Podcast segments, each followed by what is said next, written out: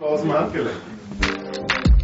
Was zeichnet eine gute Abschlussprüfung aus? Ich glaube, man braucht dafür einen sehr guten Plan, ein Verständnis von der, von der Branche, von den Themen, die das Unternehmen umtreiben. Man braucht natürlich auch eine Technik, eine Technik, um die Prüfungshandlung so durchzuführen, äh, dass sie möglichst schnell zu einem Ergebnis kommen, beziehungsweise möglichst schnell die zu diskutierenden Punkte hervorbringen. Und man braucht äh, Pragmatismus, Pragmatismus und Bereitschaft, mit Mandanten eine Lösung zu finden. Eine, die den Gesetzen auf der einen Seite entsprechen, auf der anderen Seite eben auch den Spielraum so nutzen, wie es eben möglich ist.